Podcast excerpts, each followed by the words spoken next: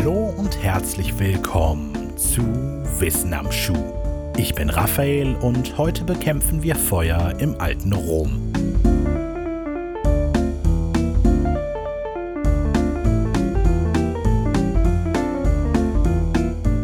Im Juli 64 unserer Zeitrechnung stand das antike Rom in Flammen. Für eine volle Woche tobte das Feuer, brannte drei Stadtteile komplett nieder machte sieben weitere größtenteils unbewohnbar und ließ nur vier der insgesamt 14 Stadtteile unangetastet.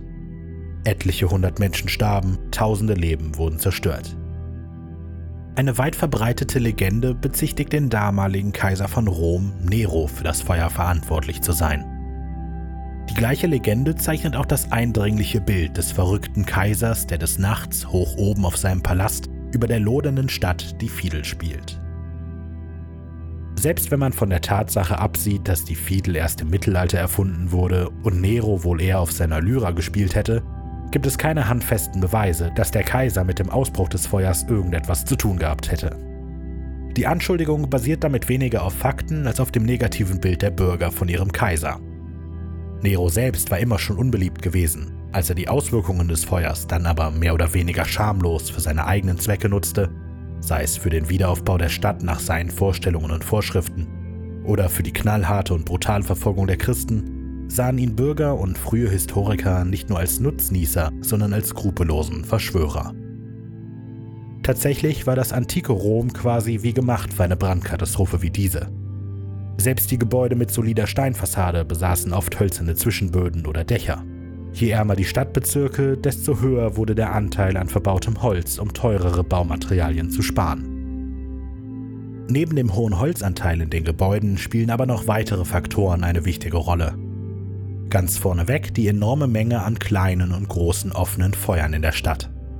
Um gute Lichtverhältnisse zu erzeugen, wurde quasi jede freie Stelle der Häuser mit Lampen versehen. Da die Häuser im alten Rom in der Regel ohne einen Ofen mit Kaminsystem gebaut wurden, diente meist eine zentrale Feuerschale oder ähnliches als Ofenersatz.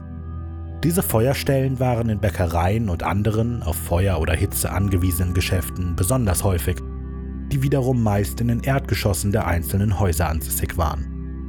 Ohne ein vernünftiges Abluftsystem sammelte sich die Hitze aus den Feuerquellen meist direkt unter den hölzernen Decken, die dadurch schnell austrockneten oder eben sogar Feuer fangen konnten.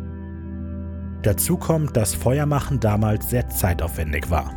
Dadurch war es meist effizienter, mindestens eine Flamme Tag und Nacht brennen zu lassen, anstatt am nächsten Morgen potenziell mehrere Stunden mit Feuermachen zu verbringen. Daraus entwickelte sich sogar ein eigener Wirtschaftszweig, der Ignis Emendus, der Handel mit Feuer. Um das Brandrisiko vollständig durch die Decke gehen zu lassen, war Rom zu der Zeit schrecklich überbevölkert wodurch die Brandgefahr um ein etliches vervielfacht wurde. Basierend auf diesen Tatsachen schätzten Experten, dass in Rom pro Tag um die 100 Brände ausbrachen, 20 davon zu Großbränden wurden und zwei zu Großbränden enormer Schwere. Das Ganze vermehrt zu Abend- und Nachtzeit, sodass teilweise bis zu vier Großbrände gleichzeitig wüteten. Angesichts dieser Zahlen ist es erstaunlich, dass Brände wie Neros Feuer von 64 nicht viel häufiger auf der Tagesordnung standen. Grund dafür waren die Vigiles Urbani, die Wächter der Stadt, Roms eigene öffentliche Feuerwehreinheit.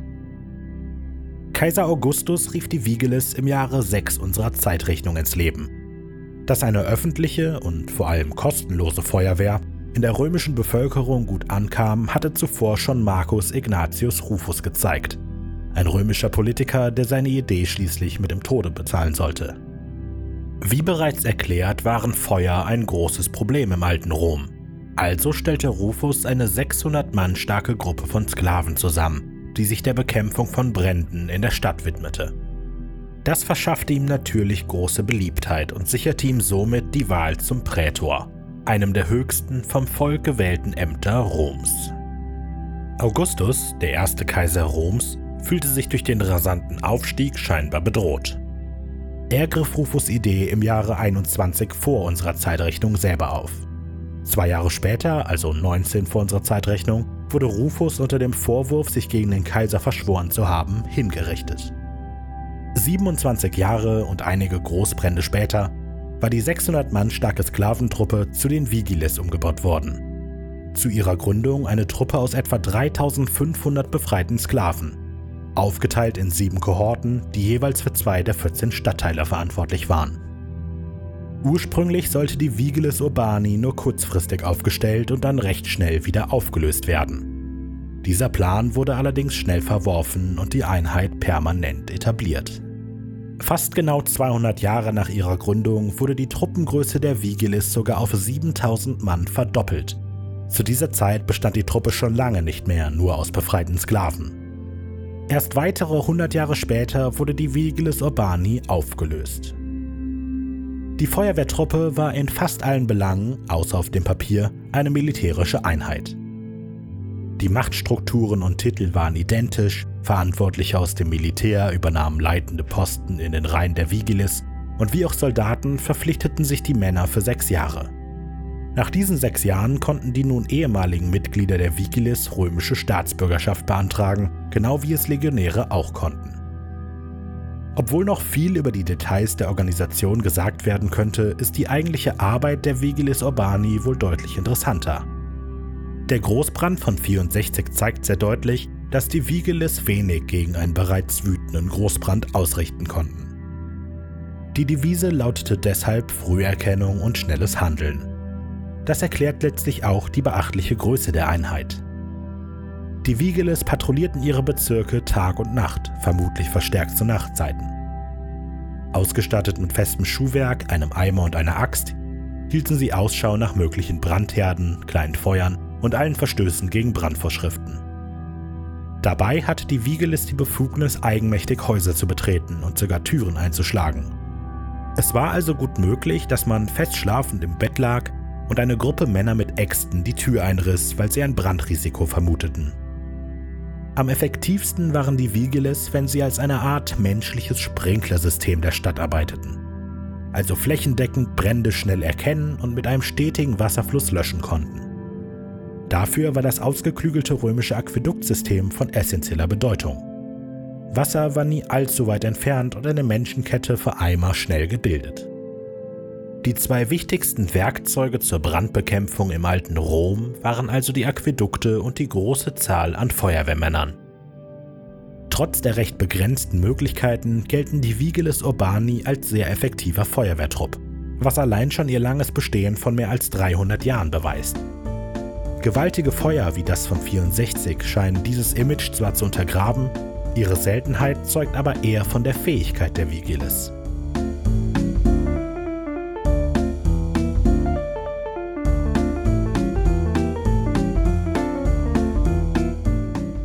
Vielen Dank fürs Hören dieser Folge Wissen am Schuh.